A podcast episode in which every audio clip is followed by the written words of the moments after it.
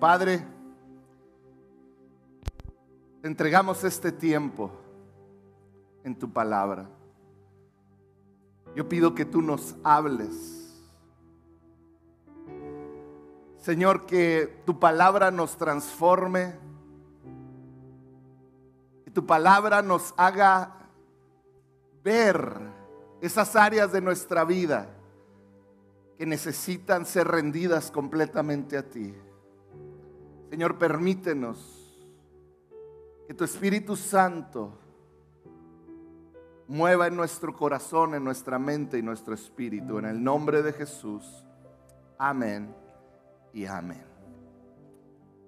Hoy voy a continuar con la serie que inicié la semana pasada, Seguidores del Camino. ¿Cuántos estuvieron aquí? ¿Sí? Seguidores del Camino. El tema de hoy es aprende a decir no. ¿Puedes decir conmigo no? A eso a algunos sale muy bien. Aquí. Pero no es verdad que a veces es difícil decir no. No sé para, pero hay cierto tipo de personas que se nos dificulta a veces decir no.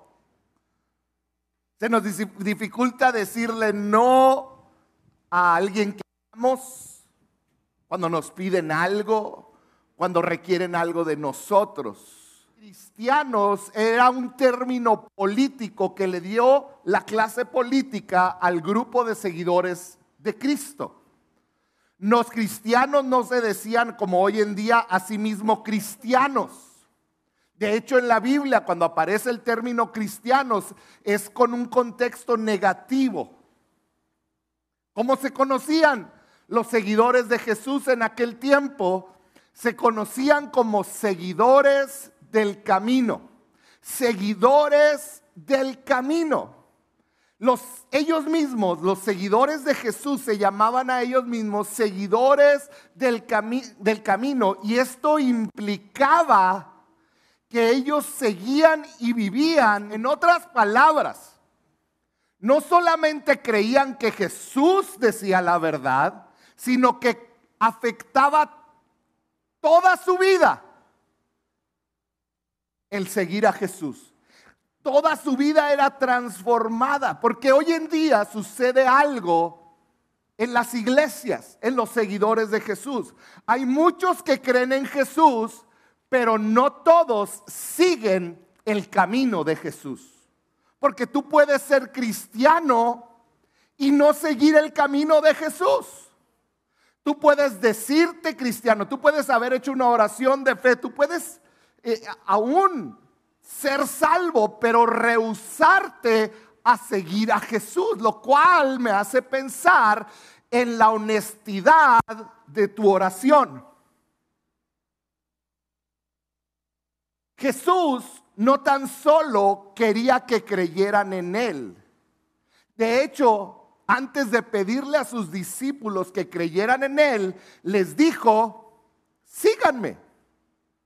Tú puedes estar convencido de algo, pero no comprometido con eso que crees. En otras palabras, tú estás convencido que algo te conviene, pero si no estás comprometido con eso, de nada sirve, porque vas a seguir simplemente sabiendo la verdad, pero viviendo en mentira.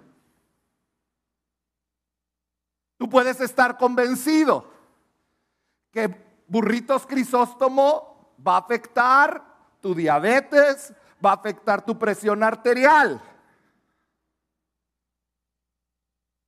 Y estás convencido y sabes que cada vez que te comes burritos crisóstomo afecta tu salud. Perdón, burritos crisóstomo. O Wendy's. Tú estás convencido, pero como no estás comprometido, tú sigues haciéndolo. ¿Me, explico la diferencia? Cuando tú estás comprometido, no solamente convencido, esto va a impactar todas las áreas de tu vida, todas las decisiones de tu vida. Por esto Jesús era conocido como un rabino, un rabí, que quería decir maestro. Y Jesús le decía a sus discípulos esta palabra discípulos, pero en realidad la implicación era la de un aprendiz. Aquellos que seguían a Jesús eran aprendices de la manera en que vivía Jesús, en la manera en que pensaba Jesús y en la manera en que actuaba Jesús. Un discípulo, en otras palabras, era este aprendiz que agarraba el ejemplo de su maestro de caminar cerca de él y empezaba a imitarlo. Empezaba a imitarlo en todo. La meta de un aprendiz era llegar a ser como su rabino en cada área. Entonces, vamos a resumir lo de la semana pasada. Jesús no nos invita simplemente a creer en algo. Él nos invita a seguirlo en un camino. Él nos invita a seguirlo de cerca. Lo cual nos lleva a la última pregunta que hicimos y aquí quiero retomar. La pregunta es, no solamente si has aceptado a Jesucristo como tu Salvador, pero si lo has aceptado como tu Maestro. En otras palabras, ¿realmente eres un aprendiz de Jesús? Un aprendiz, recuerda, caminaba de cerca. Y vamos a retomar las palabras de Jesús en el final del sermón del monte, del monte Mateo 7, 13 en adelante. Jesús terminando este increíble sermón dice así, entren por la puerta estrecha, porque es ancha la puerta y espacioso, ¿qué cosa? Hay un camino espacioso, dice, pero ese camino conduce a la destrucción. Y tristemente, dice Jesús, muchos entran por esa puerta de ese camino ancho que los lleva a la destrucción. Hoy lo podemos ver esto claramente en nuestra sociedad. Siguiente versículo. Dice, pero, di conmigo, pero. Jesús dice, pero estrecha es la puerta y angosto el camino. Jesús dice, hay otra opción, que es difícil de entrar porque es estrecha la puerta. Es angostito el camino, requiere cuidado, que conduce a la vida y son pocos los que lo encuentran. Esta es la invitación de Jesús. Jesús está diciéndonos, me tienes que seguir por el camino estrecho que te va a llevar a la verdadera vida, a la vida plena que Jesús promete en Juan 10:10. 10. Para llegar a eso necesita haber un camino. Jesús retoma esto al final de sus tres años de ministerio. En Mateo 16, hoy vamos a estar leyendo Mateo 16, 21 al 26. Mateo 16 es el área, son los días finales de Cristo antes de ser juzgado y crucificado. Son las últimas palabras con sus discípulos. Y Jesús comienza, Mateo 16, 21, vamos a leerlo. Dice, desde entonces comenzó Jesús advertir a sus discípulos que tenía que ir a Jerusalén. Fíjate las palabras que puse en rojo porque son claves. Dice que tenía que ir, no era una opción. Él tenía que hacer algo, tenía que ir a Jerusalén. ¿A qué? Dice, tenía que ir a Jerusalén y sufrir. ¿Qué onda? Jesús tenía que ir a Jerusalén para sufrir en las manos de los líderes religiosos, de los jefes de los sacerdotes y de los maestros de la ley. También que era necesario, no opcional, era necesario que lo que mataran y que al tercer día resucitara.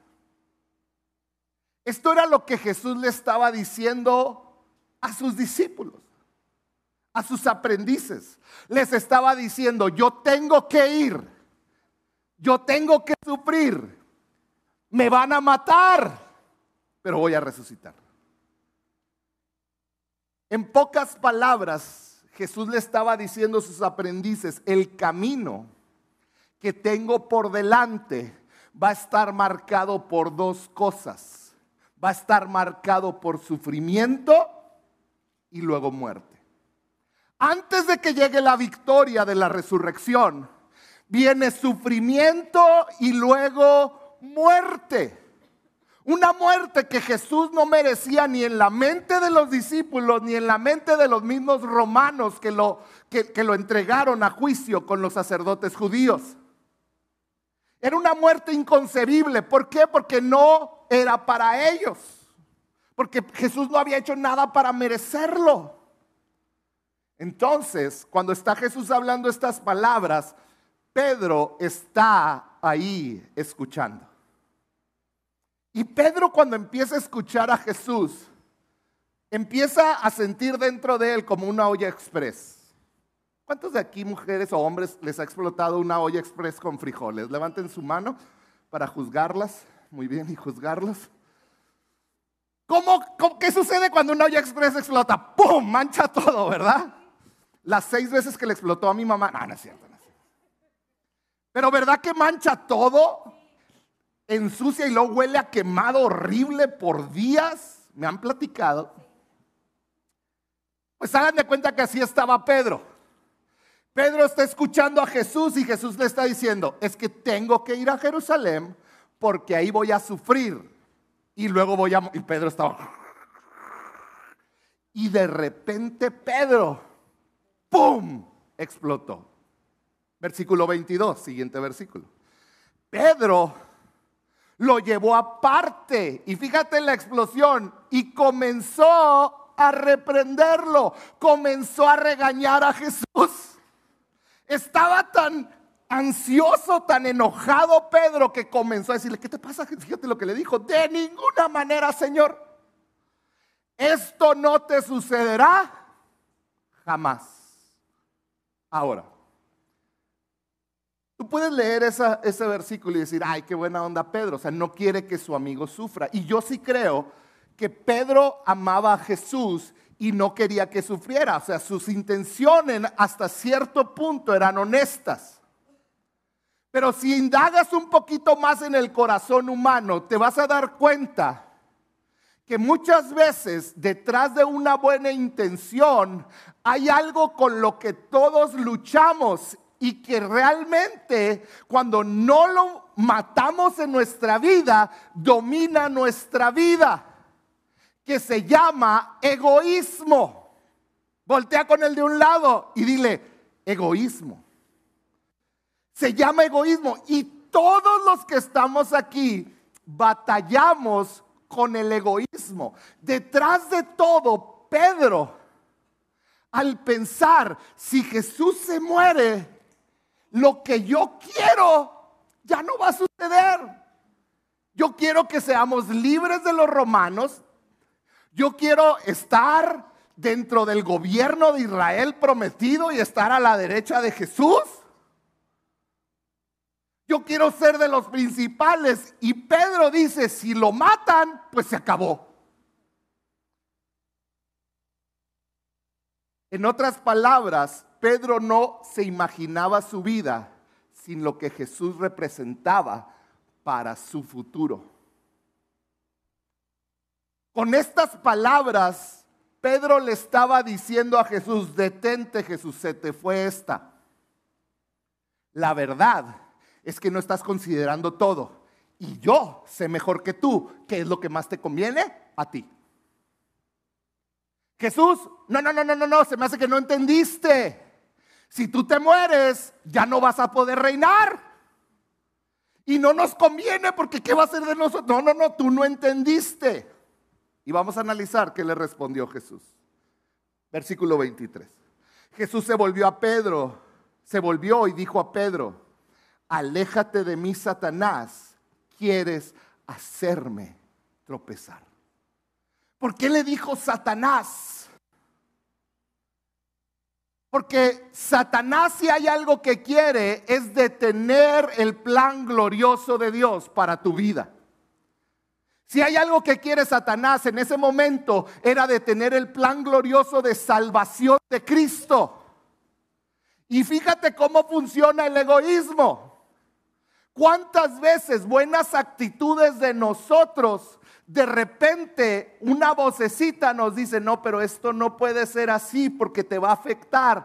Y muchas veces terminamos afectando un plan de Dios por un pensamiento egoísta que a los ojos de muchas personas parecería correcto. Pero cuando esto detiene el plan de Dios, no es nada más que nuestro egoísmo, escucha lo que Satanás quiere y lo expresamos. Jesús le dijo, aléjate de mí, Satanás, quieres hacerme tropezar. Y luego fíjate estas palabras. Le dijo, pónganme la siguiente parte. No piensas en las cosas de Dios, sino en las de los hombres. Ponme mucha atención aquí. Leí la versión en inglés y traté de traducirla. Y quiero ponértela. Pónganme la que sigue. Dice, aléjate de mí, Satanás, eres una piedra de tropiezo para mí. No tienes en mente las preocupaciones de Dios, sino meramente las preocupaciones humanas. En otras palabras, Jesús le estaba diciendo a Pedro, tú estás tomando decisiones y creyendo tener mejores ideas en base a las preocupaciones de este mundo, preocupaciones humanas, preocupaciones de los hombres. Dice, pero se te está olvidando lo que a Dios le preocupa. Se te olvida. Tú vives por tus preocupaciones humanas, por lo que tú quieres, por lo que tú deseas, por lo que tú sueñas. Y Jesús le estaba diciendo, se te está olvidando que estás siguiendo un camino y que al que sigues tiene una meta y una razón. Hoy en día que se predica un evangelio basado en lo que tú quieres, ay, es que tus sueños, es que Dios va a cumplir tus sueños. ¿Qué si Dios no cumple sus sueños, tus sueños? Muchas veces creemos que este es el Evangelio y venimos a la iglesia y decimos, ay, es que me dijeron que Dios va a arreglar mi vida.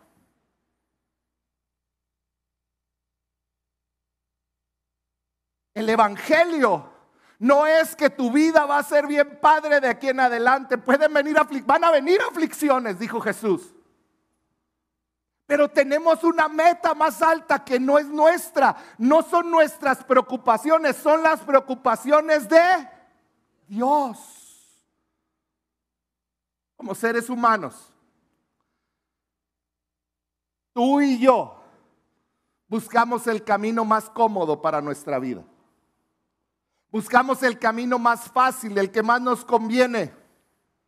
Pero Jesús aprovechó esto para enseñarle a sus aprendices lo que Jesús requiere. Hoy yo te quiero hablar de lo que Jesús requiere de ti y de mí como sus aprendices. Porque si tú has aceptado a Jesús como tu maestro, tú eres su aprendiz y debes de seguirlo de cerca. Siguiente versículo 24. Jesús dijo, luego dijo Jesús a sus discípulos, esta es la respuesta de Jesús directa para lo que le acababa de decir a Pedro. Va a explicarlo Jesús ahora. Y dice, si alguien, si alguien quiere ser mi discípulo. Esta palabra quiere en el, en el, idioma original quiere decir tu voluntad quiere decir que voluntariamente decides hacer algo. Si tú has decidido seguir a Cristo voluntariamente, entonces Jesús está a punto de decir lo que requiere de sus aprendices. Jesús nos está invitando a ti y a mí a comprometernos voluntariamente conseguirlo. ¿Qué implica esto? Dice, si alguien quiere voluntariamente ser mi aprendiz, dice Jesús, primera cosa, que se niegue a sí mismo. Lo primero que pide Jesús es negarse a sí mismo. El corazón del llamado de Jesús es seguirlo por esta puerta estrecha, este, este camino delgadito. En pocas palabras te está llamando a negarte a ti mismo. ¿Qué quiere decir negarme a mí mismo? Es decir no a mis deseos egoístas. Es decir no a mi apetito insaciable de siempre querer más. Es decir no cuando quiero las cosas ya. ¿Es serios? Negarse. Ahí va a aparecer la palabra en griego. Negarse, esta palabra que utilizó Jesús, quiere decir disociarse de lo que tú quieres, de lo que tú amas. Separarte. Dejar, abandonar. Muchas veces creemos que Negarse tiene que ver con odiarte a ti mismo. Ay, no odio esto que amo. Muchas veces creemos que es no pensar en nosotros mismos, creemos que no es, es, sentirme miserable. Ay, no, es que no. Creemos que negarnos es despreciarnos a nosotros mismos o tomar una actitud de víctima. Negarse es renunciar a sentirte o actuar como si tú fueras el centro de todo como si tú fueras lo más importante de tu entorno. Negarse a uno mismo implica renunciar. Fíjate bien esto. Implica renunciar a que yo actúe como si yo fuera el centro del universo. Es que nadie me entiende. Cuando tú te pones al centro y crees que tú mereces, ¿sabes qué es lo más difícil hoy en día? Que en las redes sociales lo único que oímos es tú eres lo más importante. Si no te cuidas a ti mismo, ¿quién te va a cuidar a ti? Por eso te va como te va. No estoy hablando del abuso, ¿eh? Yo no estoy hablando que pongas a otra persona como el centro, estoy hablando de negar tus deseos, tus anhelos y tus sueños aún tus necesidades. Entender lo que yo quiero, anhelo, deseo, necesito, no es lo más importante en esta vida. Esto era lo que Jesús estaba diciendo. Volvamos a Pedro. Jesús quería enseñarle a Pedro y a todos sus aprendices a no ver la vida a través de las lentes de la preocupación humana. Y es lo mismo que hoy quiere enseñarnos a ti y a mí. Que aprendamos que cuando las preocupaciones de la vida ocupan el centro de nuestra vida, cuando mi egoísmo, cuando lo que yo quiero ocupa el centro de mi vida, voy a destruir todo. ¿Cuál es el antídoto? Tener una vida que está centrada en lo que a Dios le preocupa, las preocupaciones de Dios, lo que Dios quiere, lo que Él anhela, su camino. Tú y yo tenemos que aprender a seguirlo a Jesús a pesar de lo que nosotros creemos que es correcto. Y esto va a costar y es difícil, sí. ¿Por qué? Porque va en contra de la naturaleza humana. ¿Te puedo ser honesto?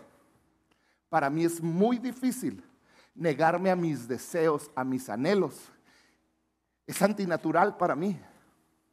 Lo natural para mí es pensar, me hicieron esto porque yo necesito eso y por qué no pensaron en mí. Para mí lo natural es quiero esto, quiero aquello. Yo sueño con tener esto o aquello. Nuestra tendencia natural es a enfocarnos en nosotros mismos, a servir nuestros propios intereses, a satisfacer nuestros deseos y nuestras necesidades. Y yo tengo una pregunta, ¿cómo nos ha ido como sociedad viviendo de esa manera? Una sociedad que está sacando a Jesús, que hoy hay más muertes por droga, por suicidio, por depresión que nunca antes. Oh, pero hoy tenemos una diversidad de géneros.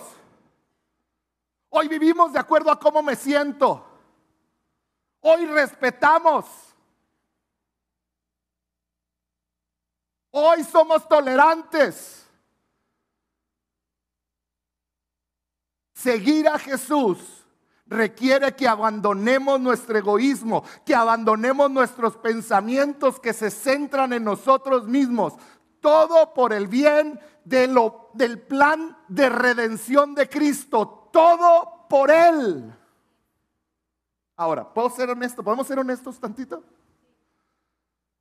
Tú sabes en tu corazón y yo sé en mi corazón las partes de mí que necesitan ser negadas. Hay partes de mi vida como pastor y en la tuya que tú y yo sabemos que están mal. Tú sabes las tuyas, yo sé las mías. Sabemos que hay esas pequeñas cosas que necesitan ser negadas de la manera en cómo pienso, de la manera en cómo siento, de la manera en cómo actúo. Áreas de nuestra vida que son guiadas por deseos de venganza, de placer, áreas de nuestra vida que son guiadas por nuestro corazón, que nos ponemos nosotros al centro. Áreas de nuestra vida que por estar centradas en nosotros nos han causado dolor y destrucción a nosotros, ¿cierto o falso? No es verdad que nuestro egoísmo hoy nos tiene en condiciones a muchos de nosotros en ciertas áreas que son dolorosas porque estoy yo al centro. Áreas de nuestra vida que han causado dolor a gente que está a nuestro alrededor, que amamos como hijos, como padres. El ponerme a mí como el centro causa dolor a los que amo. Áreas que necesito negar como impulsos que tengo para satisfacerme o dar placer a mi vida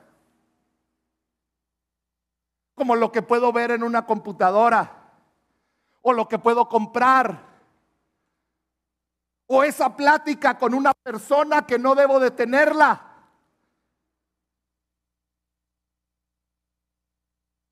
El sentir autoconmiseración de mí mismo.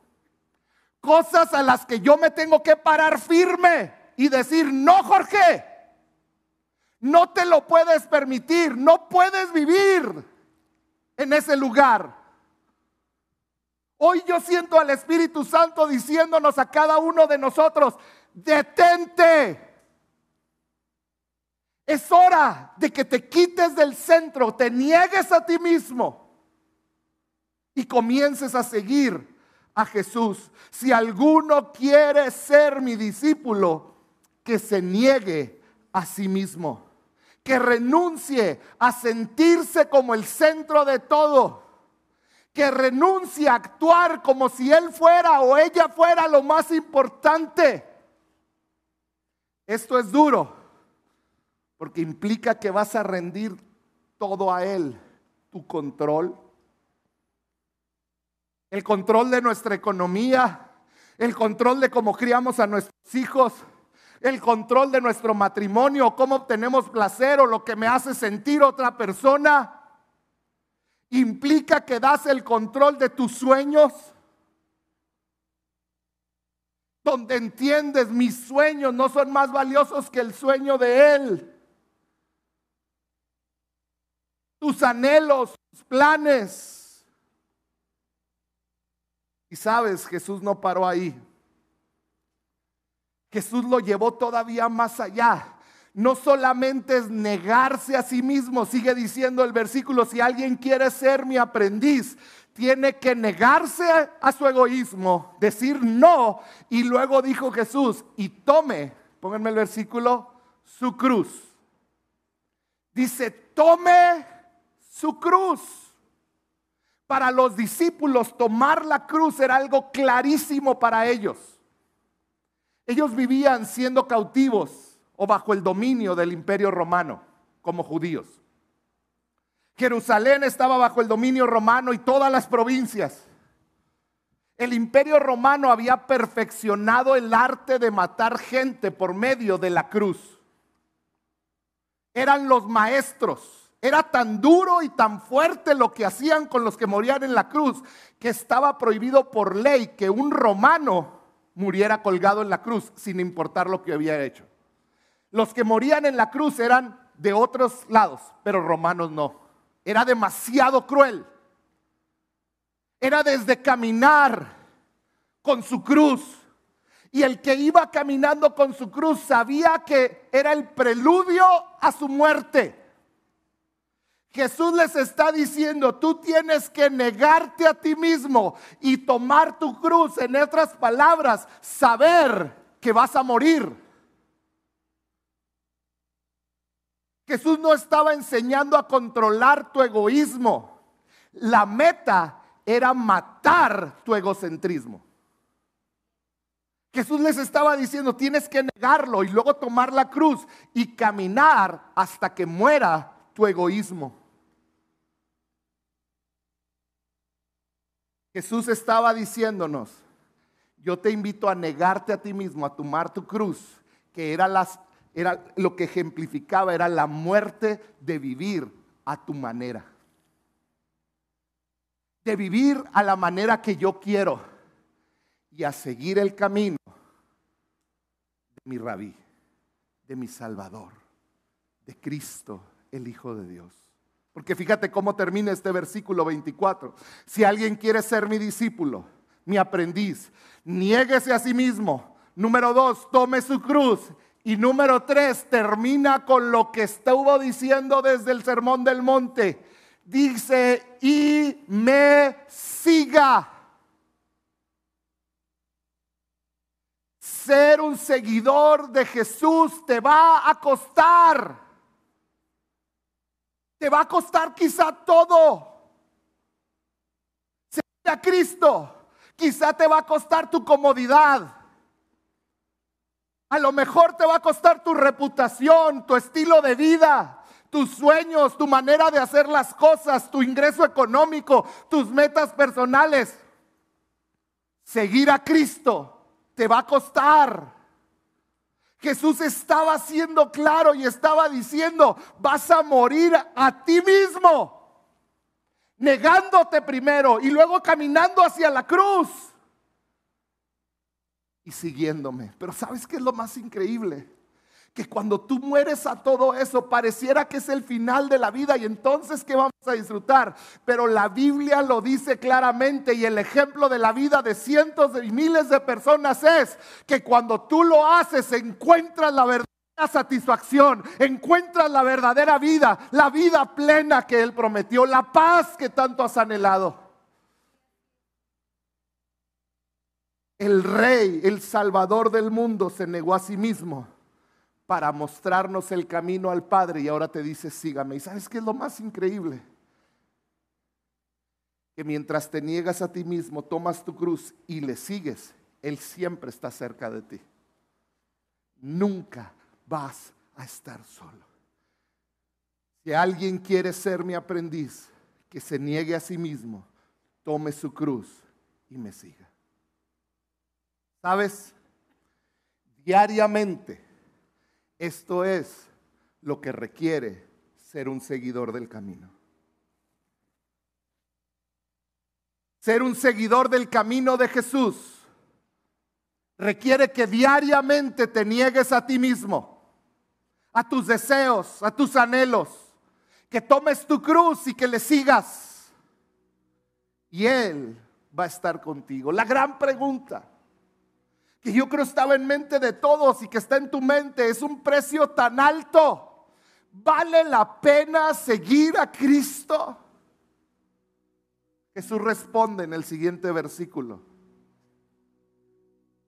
Siendo claro Jesús, dijo, porque aquel que quiera salvar su vida, la perderá.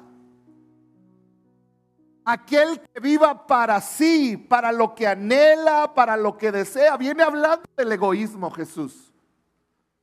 Aquel que viva para sí, aquel que viva tratando de saciar sus deseos, dice, lo va a perder todo. Lo va a perder. Sabes, este versículo no solo habla de la vida eterna, habla de la vida en esta tierra. Y tú lo puedes ver como aquellos que persiguen el dinero porque su egoísmo les lleva a querer tener un negocio incorrecto. Terminan muriendo jóvenes, dejando dolor en toda la familia. Porque cuando vives para ti, el resultado es muerte. Dice, aquel que quiere salvar su vida la va a perder. Pero, di conmigo, pero. Dilo fuerte, pero. El que pierda su vida, el que haga morir su egoísmo por causa de mí la va a encontrar. En otras palabras, salvará su vida. El camino a la verdadera felicidad es negarte a ti mismo, es morir al yo, es decirte a tus deseos, no a tus deseos de ver lo que no debes de ver, de pensar lo que no debes de pensar, de sentarte en una silla de víctima donde todos te maltratan y sientes que el mundo está en tu contra. Es negarte a ti mismo y decir, Dios es el centro de mi vida. Y aunque me deje papá y mamá, yo sé que Él está en el trono porque mi vida es para Él. Continúa Jesús hablando en el versículo 26 y dice, de una manera irónica lo veo yo aquí, ¿de qué le sirve a uno ganar el mundo entero si pierde la vida? ¿O qué puede dar a cambio de la vida? Si tú vives para el placer personal, llámale las drogas, el alcohol, la fiesta, Llámale placer. Llámale el placer de obtener. Jesús de una manera irónica, lo veo yo, dice, ¿de qué te sirve ganar todo si al último vas a perder la vida? Y no se refiere nada más a la vida eterna, se refiere a la, a la capacidad de vivir, porque tú puedes estar respirando en esta tierra y no viviendo como la gran mayoría de las personas en el planeta Tierra. Pero el que nos da verdadera vida es Cristo. Jesús está diciendo, la verdadera vida la vas a encontrar cuando matas a tu egoísmo. En otras palabras, Jesús está diciendo, seguirme es duro, requiere sacrificio, va a requerir que muramos a nosotros mismos, pero te conviene. Porque el costo de no seguir a Jesús es mucho mayor. Decir sí a tu egoísmo es decirle no a la vida. Velo en todas las áreas de nuestra sociedad. Decirle sí al egoísmo es decirle no a la vida. Decirle sí al egoísmo de no perdonar al que te dañó. Decirle sí al egoísmo de guardar un rencor, una raíz de amargura. Decirle sí al egoísmo. De pensar solo en mí y en lo que yo puedo obtener, sacrificando el tiempo de mis hijos porque tengo mucho trabajo.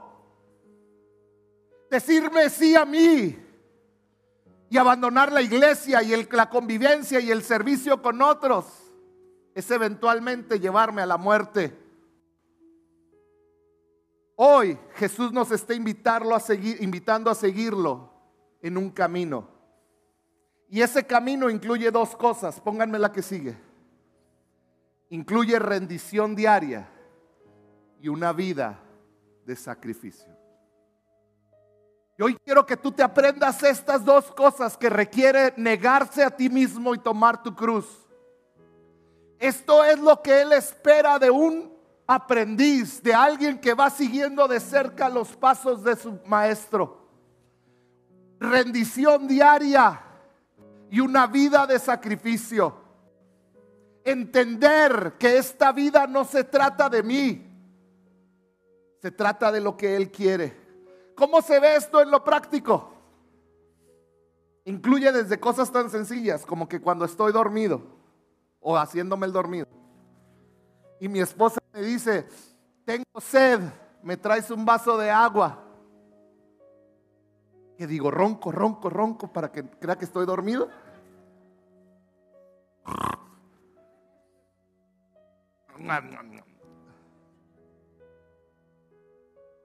O me niego a mí mismo y me levanto. Te voy a servir porque te amo y amo a Cristo. Y me levanto y voy y bajas los 16 pisos de tu casa, porque así lo vemos, ¿verdad? Vas al pozo y sacas agua, así lo vemos en nuestra mente. ¿Cierto o falso? Porque es mi comodidad. ¿Cómo se ve el morir a mí mismo, el negarme a mí mismo? Estoy cansado y hay una reunión. Hombres, ay, es que los lunes llego bien cansado. Nomás te van a hacer manicure. Ya dije. Es que estoy cansado es tiempo de negarte a ti mismo. Los miércoles que hay reunión, los domingos, ay no, esta semana estuvo muy cansada y tu hijo te dice, vamos a ir a la iglesia, ay no, hoy estoy muy cansado. ¿Sabes qué está entendiendo tu hijo?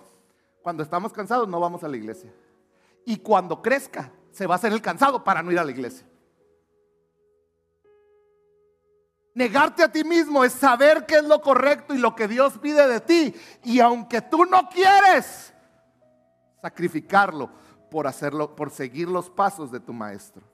Cuando tengo que servir a alguien, cuando tengo que salir en la lluvia para ayudar a alguien, cuando tengo que abrir mi casa para un grupo vida, ay no, la tengo que barrer. Morir a ti mismo es algo que hacemos diariamente. Cuando tengo que leer la Biblia, ay no, estoy muy cansado. Cuando tengo que orar, diariamente, escúchalo bien, tienes un sinnúmero de oportunidades de negarte a ti mismo y tomar tu cruz. En cada área de tu vida. Pasando tiempo con tus hijos, ayudando a un vecino, hablándole de alguien a Cristo, yendo por alguien que vive lejos de tu casa, pero que necesitas traer a la iglesia. Hay muchas maneras de vivir una rendición diaria y una vida de sacrificio. Termino con una frase que la escuché hace más de 20 años con mi esposa. Y ella lo repetía mucho y casi era así su... Era una frase que siempre decía. Y mientras terminaba de preparar esto me vino a la mente un misionero que entregó su vida en las misiones. Jim Elliot escribió, no es necio quien da lo que no puede guardar para, para ganar lo que no puede perder. No es necio aquel que hace morir su egoísmo Lo que está diciendo es, no es necio aquel que, que da lo que no puede guardar. ¿Sabías que tú no tienes el control de tu vida? Y aquel que da su vida a Cristo. No es un necio porque está dando algo que no le pertenece, pero gana algo que no puede perder. Cuando nos sacrificamos, cuando seguimos los pies de nuestro Maestro, cuando nos convertimos en aprendices, Puedes sentir que estás dando todo, pero la realidad es que estás dando cosas que no son tuyas y estás obteniendo algo que no puedes perder, que es la verdadera vida. Hoy yo te quiero invitar a que le digas, decidas decirle no a esas áreas de tu vida que tienen control sobre ti. Puede ser tu manera de hablar Puede ser los negocios o cómo haces los negocios. Es mejor que dejes de ganar ese dinero, pero que sigas a tu maestro. Ahí va a haber más vida.